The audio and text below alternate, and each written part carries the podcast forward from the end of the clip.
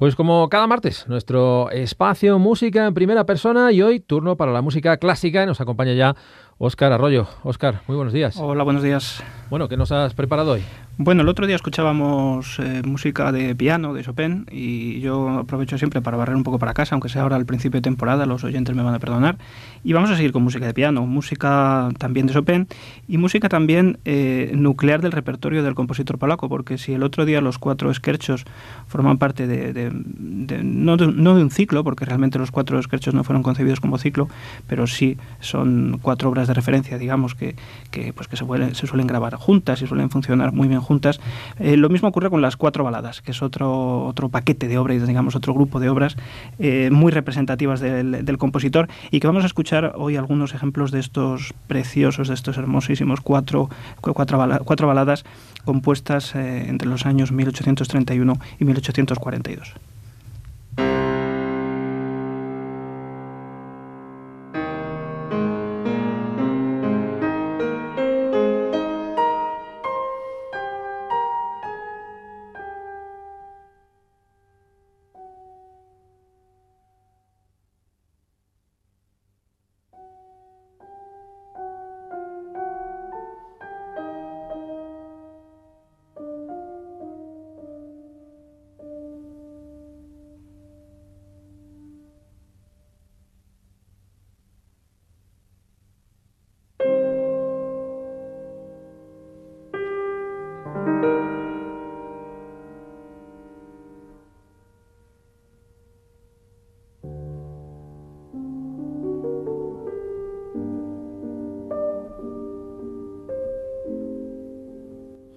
Bueno, Oscar, qué importante es el silencio en la radio y también en la música, ¿eh? En eso estaba pensando ahora mismo. Digo, este, estos silencios eh, que Chopin utiliza tan seriamente, Chopin y el pianista, son los que en la radio os vuelven un poco, sí. vuelven un poco locos cuando el oyente enchufa y oye un silencio, ¿no?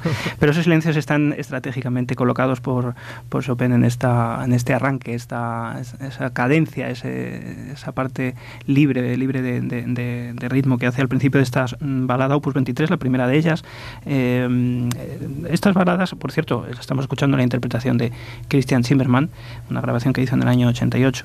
Eh, estas cuatro baladas, como digo, se, supone o se dice que están basadas en, poemas del amigo, del amigo de Chopin, Adam Mickiewicz, eh, en diferentes poemas, pero bueno, como siempre en este tipo de música que es tan, eh, pues tan rapsódica, tan libre, lo de, lo de que esté o no basadas en textos es un poco lo de menos.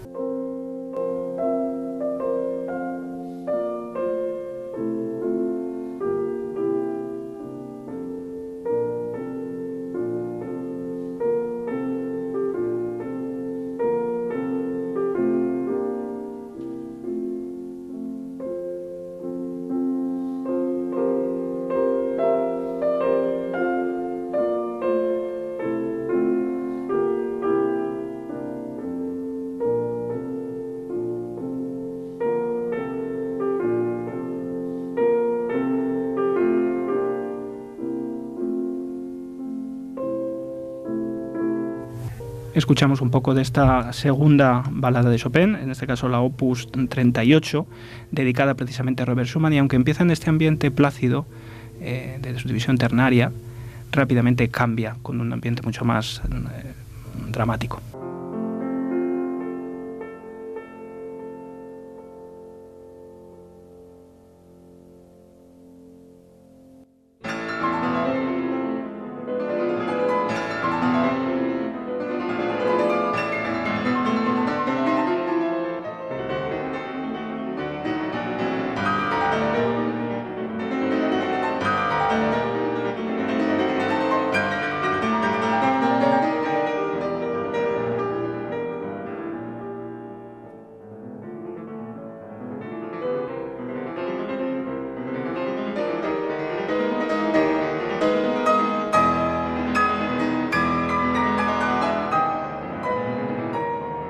Estupendamente tocada por, por eh, Christian Zimmermann, esta segunda, esta segunda balada, como digo, dedicada a Robert Schumann. Eh, Schumann le dedicó a su vez eh, a Chopin otras obras, creo que la Chrysleriana, esta dedicada a Chopin, fueron coetáneos, ambos nacieron en 1810 y mm, tuvieron bastante relación y bastantes conexiones, no solo en su música, sino también a nivel, a nivel vital.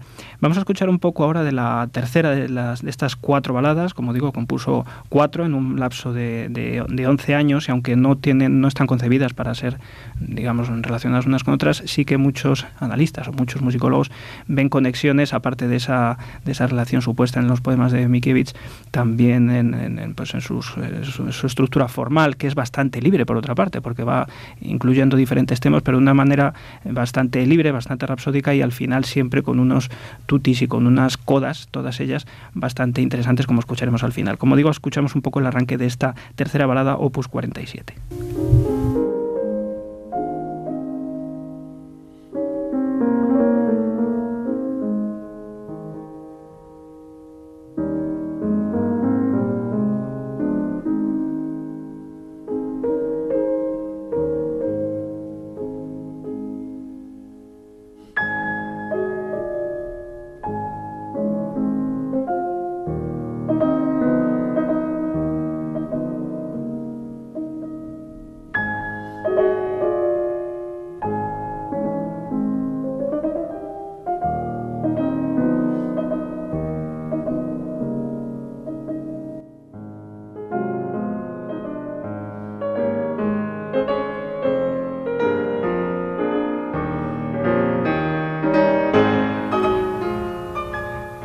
Esta tercera balada además la tengo un cariño especial, por cierto, porque fue una de las, seguramente la primera gran obra de Chopin que yo toqué eh, hace un montón de años y luego además la, toqué muchísimo en público, en conciertos, en concursos y demás, entonces la tengo un, cariño especial. Luego con el tiempo he podido ir trabajando las otras, las otras tres, ahora ando con la cuarta, pero esta, esta tercera balada además tiene ese...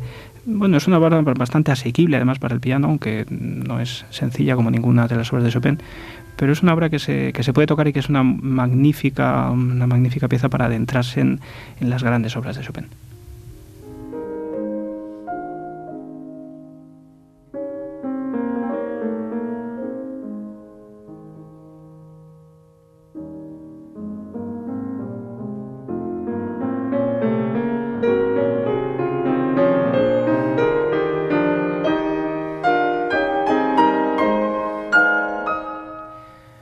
Pasamos a la cuarta balada, la última de las cuatro que escribiera Chopin para piano, en este caso la opus 52, ya una opus bastante avanzada. Las últimas opus de Chopin, las últimas obras de Chopin tienen el número de opus aproximado en torno al opus 60. Entonces este opus 52 ya se aproxima a una obra absolutamente de madurez y de hecho la cuarta balada en fa menor es una de las, de las piedras de toque del repertorio de Chopin eh, por varios motivos. Primero porque es una obra absolutamente redonda, redonda, es una obra perfectamente construida por la evolución de los temas, por la sucesión y cómo se va, digamos, va adquiriendo tensión a lo largo de la obra, va adquiriendo un desarrollo como si fuera realmente una capacidad dramática, vamos, como si Chopin fuera un auténtico director de cine, porque tiene una capacidad enorme para una obra bastante extensa, una obra que dura pues 14 o 15 minutos, cómo consigue mantener la atención del oyente y les aseguro que la atención del pianista, porque no es una obra sencilla, pero es absolutamente maravillosa.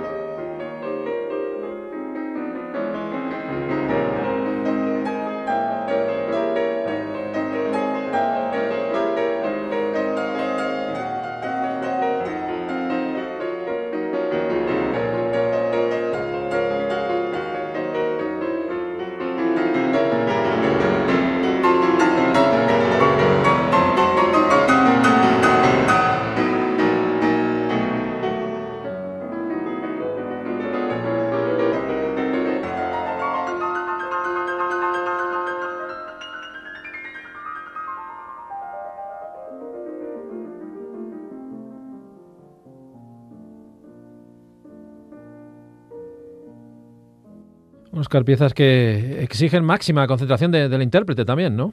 Sí, no son para nada sencillas, sobre todo una de las dificultades que parece una obviedad, pero es que lo es, es que son largas. Muchas veces el decir, bueno, es que el, demandar del, del, pianista, del intérprete, eh, estar durante bastante tiempo concentrado y, sobre todo ya no solo es por una cuestión puramente de concentración, también es una, una cuestión, como te decía, de capacidad de desarrollo dramático, que eso sea interesante, vamos, básicamente que el personal no se te aburra. porque, Interpretar, ¿no? Exactamente, que sea creíble lo que haces, que sea convincente y que el que te, el que te está escuchando lo entienda. Es como cuando uno escucha a un actor o uno escucha a un, actor de teatro que, realmente desaparece el actor y aparece el personaje. ¿no? Pues cuando un buen intérprete, como en este caso Zimmerman, aunque hay grabaciones mejores, lo tengo que decir, pero eh, yo soy muy, lo, lo sabe Luis también muchas veces que le traigo grabaciones de de hace un montón de años, de los años 40, 50, y, es cierto que la calidad de la grabación no es buena, pero la, la calidad de interpretación es estupenda. ¿no? En este caso no es este el caso, estamos escuchando un pianista vivo, al que por cierto pude escuchar en Granada este año en el Festival de, de Granada haciendo unos magníficos conciertos de Beethoven. Eh, un grandísimo pianista, como digo, pero bueno, siempre las, las cosas antiguas ya sabemos que tienen ese encanto especial.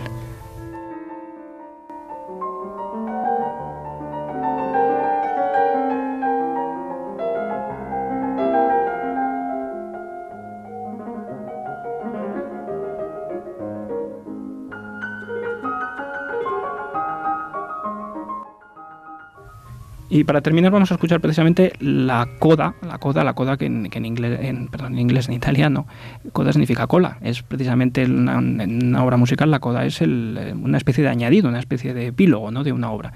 Pues la coda de esta cuarta balada famosa por, su dificultad, en este caso no por su longitud, porque en poco más de un minuto eh, tiene un, incluye un montón de dificultades, una serie de dificultades y de cuestiones, pues eh, eso, después de anímicamente haber hecho este tema tan maravilloso que hemos escuchado de esta cuarta balada en diferentes versiones, en diferentes modificaciones, pues finalmente desemboca en este torbellino, en este torrente en fa menor, que como digo, en poco más de un minuto ofrece todo un calidoscopio de formas de hacer en el piano. Como curiosidad, me permites un apunte rock, el Led Zeppelin tituló así su último disco, Coda, que lo hicieron con caras B, temas que no habían grabado y lo titularon el último disco Coda, así que esa, pues, esa curiosidad. Precioso, Guiño, no lo conocía, así que tomo nota, me quedo con ello. Vamos a escucharlo.